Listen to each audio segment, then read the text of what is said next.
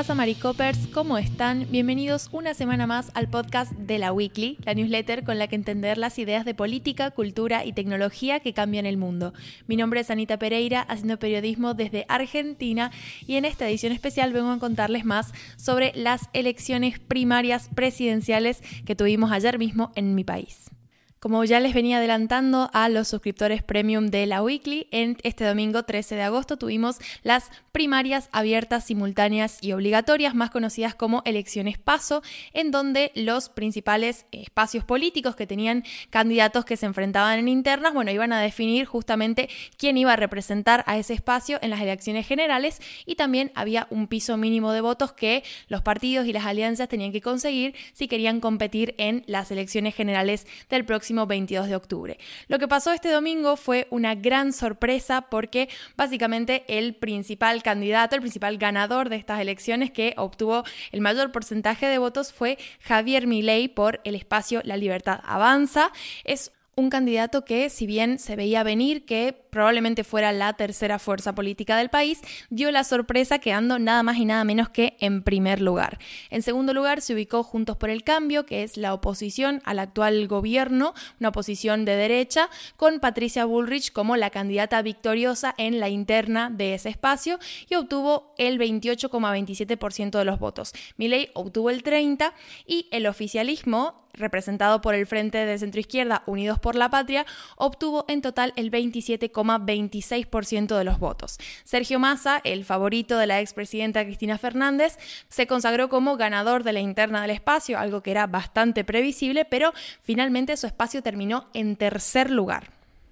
La jornada electoral de este domingo en Argentina estuvo marcada por un aniversario sumamente importante que es el del retorno a la democracia porque fue justamente en 1983 cuando finalmente luego de un proceso de dictadura militar Argentina volvió a tener elecciones democráticas en las que ganó Raúl Alfonsín y fue el primer presidente democrático luego de estos eh, digamos estos años bajo la dictadura que estuvieron repletos de atentados contra los derechos humanos y un montón de situaciones sumamente oscuras. Entonces, entonces, en este aniversario de 40 años de la vuelta a la democracia, en realidad lo que encontrábamos era un contexto de completa incertidumbre política, sobre todo, y como ya venía adelantando, desde que los principales referentes, tanto del oficialismo como de la oposición, anunciaron que no se iban a presentar como candidatos. A partir de ese momento en el que la expresidenta Cristina Fernández y el expresidente Mauricio Macri dijeron que no tenían intenciones de estar en las boletas presidenciales, cada espacio empezó su propia cruzada para encontrar líderes que pudieran reemplazar a estas figuras y pudieran realmente tener esa, esa captación de voto. Hoy, con el diario literalmente del lunes, vemos que los espacios no han tenido mucho éxito. Horacio Rodríguez Larreta, que en 2019 parecía ser el sucesor más obvio del expresidente Macri, perdió en la interna contra Patricia Bullrich, que es, bueno, la actual presidenta del partido político de Macri, pero aún así no estaba tan claro que em, su victoria fuera a ser tan eh, abrumante porque la verdad es que le ganó por bastante a Rodríguez Larreta. Y por otro lado tenemos el caso de Massa, que pese a que conquistó la nominación estelar de Cristina Fernández, que se hizo esperar, y hay una newsletter sobre todo el proceso que tuvo lugar dentro del Frente de Unidos por la Patria para definir quién iba a ser el candidato que iba a tener que ponérselo en los zapatos de Cristina, finalmente resulta tercera fuerza política en todo el país, siendo parte del oficialismo, porque recordemos que actualmente el presidente de Argentina es Alberto Fernández, que pertenece a este espectro político. Entonces, bueno, salir en tercer lugar, de alguna forma, también es una, una observación, una crítica fuerte del electorado que muy contento con este gobierno al parecer no está. Ahora, ¿qué pasó el domingo y cómo llegamos a el hecho de que Milei sea el candidato más votado en el país? Es un poco lo que voy a tratar de responder en esta newsletter, si bien es cierto que a mí como a muchísimos nos ha llevado muy por sorpresa, pero hay algunas cuestiones sumamente interesantes para analizar de estas pasos y sobre todo con la mira en las elecciones generales de octubre. La fórmula de Javier Milei y Victoria Villarruel obtuvo más de 7 millones de votos en todo el país y, como les decía, se consolidó como la primera fuerza política en 16 de las 24 provincias. Este impensado ganador de las primarias se impuso en barrios populares, en zonas productivas con altos ingresos, como una, una cuestión bastante general, si bien estos son los primeros números y quizás un poco más adelante tengamos análisis más exhaustivos de este voto a Milei y qué tipo de, de votante y elector es, pero tuvo, un, protagonismo muy especial las provincias del interior, que la mayoría de los analistas no logró predecir esto. Como hasta cierto punto ley parecía un fenómeno bastante ubicado en lo que es Ciudad Autónoma de Buenos Aires, provincia de Buenos Aires quizás, pero como no parecía un fenómeno que se pudiera extrapolar a todo el país. Y de hecho un poco estaba confirmado, entre comillas, porque la mayoría de las provincias desdoblaron sus elecciones locales, entonces eligieron gobernadores e intendentes antes de las pasos y en esas elecciones locales la lista de Milei, incluso llevando su cara y demás, no tuvo una participación destacada. De hecho, sacaron porcentajes sumamente ínfimos y esto un poco alentó la idea de que Milei como fenómeno nacional estaba lejos de pasar. Quizás obtenía un porcentaje relevante de votos, pero no tanto como para competir con las dos principales fuerzas políticas del país y finalmente les terminó ganando. Los dos grandes perdedores de esta jornada electoral son, por un lado, Horacio Rodríguez Larreta, que como les decía en su momento era el sucesor eh, predilecto de Macri por una cuestión de que, bueno, fue el único que mantuvo su eh, cargo como jefe de gobierno cuando el macrismo en general en el país perdió, pero ahora perdió la interna contra Patricia Bullrich y no logró conquistar esta nominación por el espacio. De hecho, veía muchos analistas decir como, bueno, quizás la reta estaba demasiado confiado en que iba a ganar la interna, porque bueno, eh, el análisis de su campaña lo puedo dejar para otra oportunidad, porque la verdad es que hay mucho, mucha tela para cortar ahí, pero sí que mm, tuvo algunas deficiencias que no se explican a menos que estuviera relativamente tranquilo con el porcentaje de votos que iba a obtener y que finalmente no obtuvo porque Patricia Burrich además le ganó por bastante. Y el segundo gran perdedor de la jornada es justamente el Frente Peronista Unidos por la Patria. Los dos candidatos de este frente, Sergio Massa y Juan Grabois, obtuvieron en total el 27,2%, alrededor de 6.4 millones de votos, que es el peor registro histórico del peronismo. Y para que se den una idea, en las pasos de 2019 la fórmula de Alberto Fernández, que es el actual presidente, y la expresidenta Cristina Fernández, que bueno, lo acompañaba desde el lugar de candidata a vicepresidenta, obtuvieron eh, prácticamente el doble, 12, 2 millones de votos. Entonces, eh, bueno, en estos cuatro años de Alberto Fernández, esa cantidad un poco se eh, redujo casi a la mitad. Entonces, bueno, hay, que, hay, mucho para analizar ahí, hay mucho que ver y hay una gran crítica que tiene que hacer, una gran revisión que tiene que hacer el oficialismo porque evidentemente han perdido una masa de votantes bastante grande y depende del el análisis que hagan de estos resultados si van a poder recuperarse de cara a las elecciones generales. De todas formas, y algo que me gustaría destacar, la gran visionaria de todo este resultado es nada más y nada menos que Cristina Fernández, que además de rechazar estratégicamente una candidatura a presidenta, ya había anticipado en mayo que, según ella, se avecinaba una elección de tercios. En esa oportunidad dijo que ella preveía unas elecciones totalmente atípicas y lo que anticipó es que lo más importante en esta elección iba a ser, más que el techo, el piso, es decir, entrar, lograr entrar al balotaje el panorama en el búnker de Unidos por la Patria después de que se conocieran los resultados de ayer, bueno, fue una fiel representación de ese desencanto, porque por un lado teníamos a Massa que tuvo que salir a poner la cara por la situación, Grabois que cuando tomó la palabra en realidad no se mostró como un aliado incondicional de Massa que si lo comparamos con la reta, por ejemplo, la reta dijo más unidos que nunca, como que se mostró mucho más cercano a Patricia Bullrich como, como candidato perdedor, ¿no? De lo que Grabois, que en realidad, bueno, eh, desde Unidos por la Patria están contando con que ese porcentaje por pequeño que sea de Grabois, va a ir directo a masa, pero Grabois no tuvo discursivamente esa, esa relación, ¿no? Entonces, si sumamos eso con el hecho mm, de los resultados en general y que Cristina no participó del evento porque se quedó en Santa Cruz, eh, bueno, como el, panorama es bastante desalentador y en realidad un poco refleja este desencanto que hay con el oficialismo y que es peligroso porque puede llegar a eh, traducirse en un desencanto de las bases, ¿no? Y acá entramos a otro tema sumamente importante y es el factor de la territorialidad. el, fenómeno que más llamó la atención, como les decía, de analistas y consultores es el comportamiento electoral de Milei en las provincias del interior. Como les decía, en las elecciones... Eh,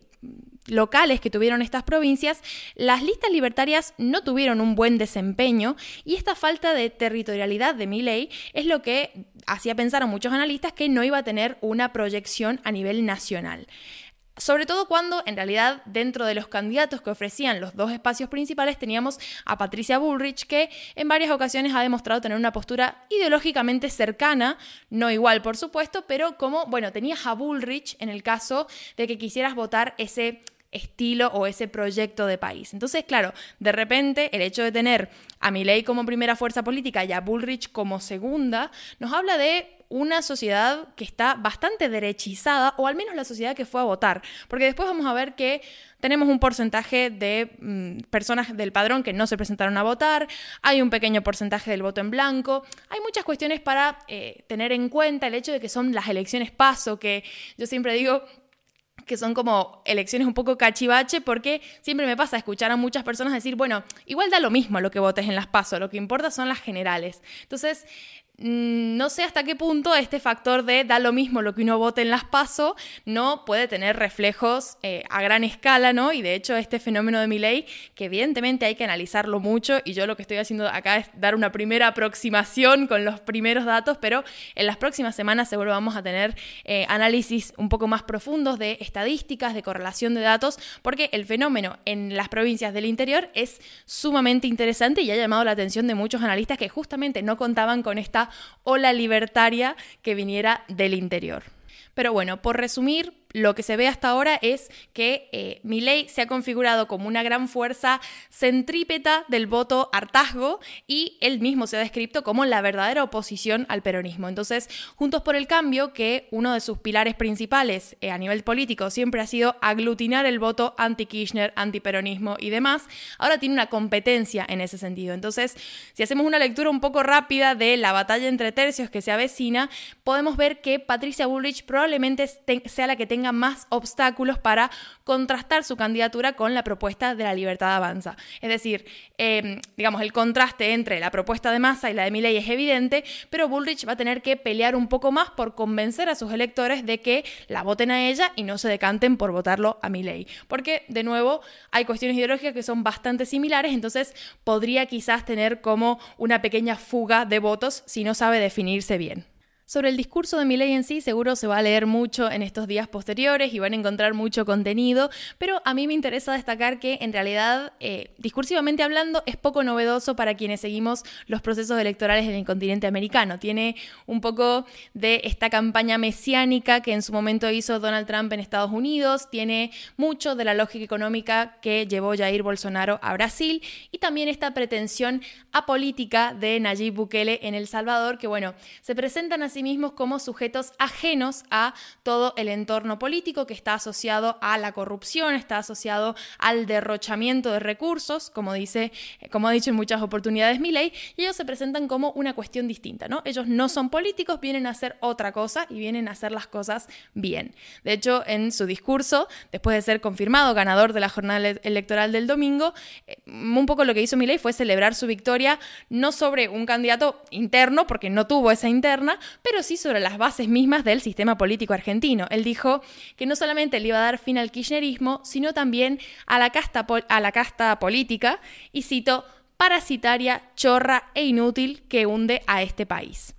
Dijo, estamos ante el fin del modelo de la casta, ese modelo basado en esa atrocidad que dice que donde hay una necesidad nace un derecho, pero se olvida de que ese derecho alguien lo tiene que pagar cuya máxima expresión es esa aberración llamada justicia social, que es injusta porque implica un trato desigual frente a la ley y además está precedida de un robo. Esta frase que a muchos nos parece fuerte de escuchar por parte de una persona que tiene realmente posibilidades de convertirse en el próximo presidente de Argentina, bueno, no es tan eh, fuerte ni tan extraña para su base militante, porque de hecho resume bastante bien lo que proponen como espacio político. Entonces, ese es un poco eh, lo que se avecina, ¿no? Y bueno, ya vamos a tener más oportunidades de hablar de propuestas puntuales y de las opiniones bastante controversiales en algunos aspectos de Javier Milei, pero lo interesante, como les decía, decía, es ver cómo se está estructurando el panorama político y el hecho de que haya sido justamente la figura de una persona ajena a las dos principales fuerzas políticas del país la que haya concentrado este voto hartazgo, este voto bronca, o bueno, varios adjetivos ¿no? que se le ponen, pero que es el voto de eh, personas que están desencantadas con la política y que realmente no, mm, no van a votar, digamos, con conciencia de eh, las consecuencias que puede tener en el corto, mediano y largo plazo, mucho menos. Mi última observación sobre las cifras y sobre el panorama que nos queda para las elecciones generales tiene que ver con que en realidad no hay mucha distancia entre los porcentajes que obtuvieron las tres fuerzas políticas. Va a ser literalmente, como decía Cristina, una elección de tercios, porque ley tiene el 30%, Juntos por el Cambio el 28% y Unidos por la Patria el 27%. Entonces, en este momento cada voto cuenta y por eso creo que van a ser interesantes ver las negociaciones que pueda tener Massa con, por ejemplo, una de las fórmulas que pasó y consiguió consiguió este piso mínimo de votos, que es la de Schiaretti y Randazzo. Schiaretti tiene una postura política un poco mm, centrista, conservadora, pero que creo que puede llegar a caer mucho más cerca de Massa que de Milley o de Bullrich. Entonces, si hay una negociación ahí, puede ser interesante que sumen ese pequeño caudal de votos y bueno, ver cómo se van articulando eh, el resto, ¿no? Porque si bien hablamos de porcentajes muy chiquitos, 2%, 3%, pero en estas circunstancias pueden hacer la diferencia entre quedar dentro o fuera del balotage que está programado para noviembre. Así que bueno, muchísimas gracias por llegar hasta acá, por escucharme todo esto. Hay un montón de cosas para ver, muchas cosas para analizar y como saben desde la weekly y la columna premium semanal que tenemos sobre Latinoamérica, donde por supuesto los voy poniendo al tanto con todas las novedades que hay de Argentina y de otros países de Latinoamérica y Centroamérica que también están en proceso de elecciones. Así que bueno, eso es todo, que tengan una buena semana y nos escuchamos pronto. Adiós.